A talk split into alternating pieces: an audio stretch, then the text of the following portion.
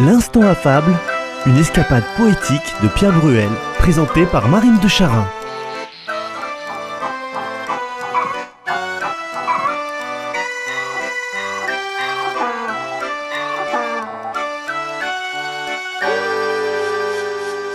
Livre 7, fable 16. La tête et la queue du serpent. Et non, ce n'est pas une histoire sans queue ni tête.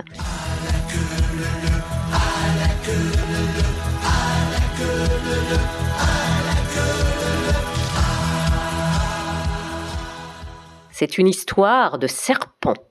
Je suis le serpent, le serpent de la montagne. Notre fable aujourd'hui a donc pour titre La tête et la queue du serpent. Le serpent vit sa queue et sa tête en querelle, car la queue à son tour voulut aller devant. Mais s'en acquittant mal, ô tête, lui dit-elle, menez-vous, je vous prie, ainsi qu'auparavant. Voilà le premier quatrain de la version de la fable, La tête et la queue du serpent, par le fabuliste Ben Serrat, qui est né neuf ans avant Jean de La Fontaine. Pierre Bruel nous offre sa contrepétrie de salon. Ne pas confondre la tête et la queue du serpent avec la quête du persan laiteux. C'est l'heure maintenant de la contrefable de maître Cadars. Il nous parle d'ophidien, de serpent, de peur caudale, de la queue, du fatum, du destin, du noché caron, caron en grec, autrement dit du dieu, qui conduit les morts aux enfers sur sa barque. Et oui, souvenez-vous de la séquence dans les sous-sols de l'opéra, dans la grande vadrouille. Tête à queue fabuleux. Hystérone, protérone, disaient déjà les Grecs. Et ils disaient aussi on commence, on commande. De telles locutions, les langues sont friandes. La charrue ou les bœufs, que mettra-t-on devant? Le premier, le dernier? Qui sera en échec? Comment se conformer au bon ordre des choses? La fable ne croit pas la controverse close et nous dit que la queue, la tête poursuivant, finit par se lasser. Le ciel est là peut-être pour que de ce vil sort enfin il se dépêtre. Il s'agit, disons-le, d'un dangereux serpent, son venin dans son corps, à satiété présent dans la tête et la queue, attend quelques victimes. Entre les deux parties, la haine s'envenime. Rival, tête et queue entêtée se défient. Ô combat périlleux Le fatum, qui tout ose, le serpent tout entier condamne et sacrifie. Bon connaisseur du Styx, des enfers, de la mort.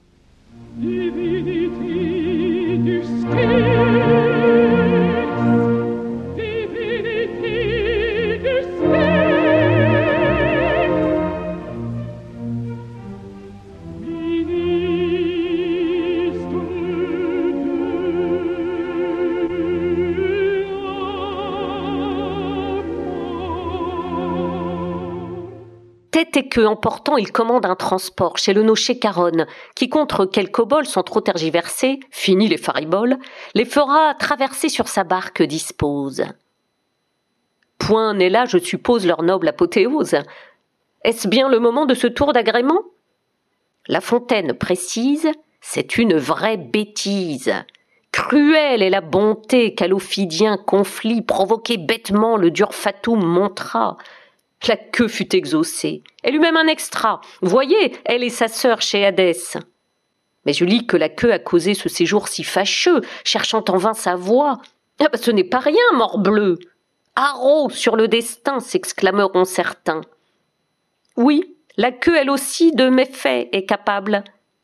Et pourquoi le fatum serait-il le coupable? Aveugle? La fortune auxiliaire importune? Et toi, queue effrénée, sans yeux, infortuné, tu ne vois pas le jour, pour toi noir comme un four. Être en vue sans rien voir, quelle ambition caudale, quérir et conquérir, quel culot à la queue. Avec quel au pouvoir s'évanouiront les nœuds. Là, trop de prétentions, on n'y comprend que dalle. Oui, elle veut guider, avoir l'initiative. Mais que la tête se taise et rien ne lui prescrive. Bêtise, disions-nous Bien plus rogne, folie qui abat, abracadabrante anomalie. Impudente est la queue dans sa morne requête, fat et pétrie d'orgueil, à en perdre la tête. À présent, écoutons la fable de La Fontaine dite par Jacqueline Cartier. Cet enregistrement, c'est une perle qu'on ne peut trouver ni dans le commerce, ni sur la toile. La tête et la queue du serpent. Le serpent a deux parties du genre humain ennemi, tête et queue.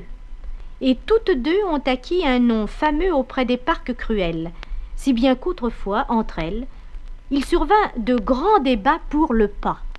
La tête avait toujours marché devant la queue, la queue au ciel se plaignit et lui dit Je fais maintes et maintes lieux comme il plaît à celle-ci. Croit-elle que toujours j'en veuille user ainsi? Je suis son humble servante. On m'a faite, Dieu merci, sa sœur, et non sa suivante. Toutes deux de même sang, traitez-nous de même sorte. Aussi bien qu'elle, je porte un poison prompt et puissant. Enfin voilà ma requête. C'est à vous de commander qu'on me laisse précéder, à mon tour, ma sœur la tête. Je la conduirai si bien qu'on ne se plaindra de rien.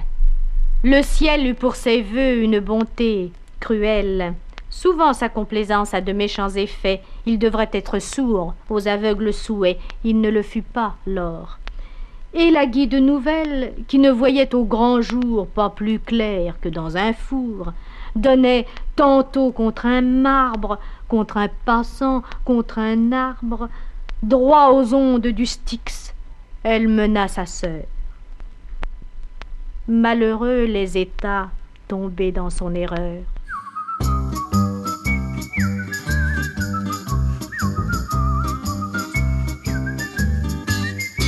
L'Instant affable, une émission écrite par Pierre Bruel, réalisée par Francky Guéret, dont vous pourrez apprécier les images choisies sur le site de Radio Présence.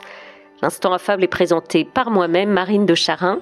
La prochaine fois, nous vous proposerons une autre fable, toujours de La Fontaine, bien sûr. Mêmes horaires, même lieu. Ou bien le jour ou la nuit que vous voulez, et à l'heure de votre choix grâce au podcast de votre radio. Ou encore sur CD à commander.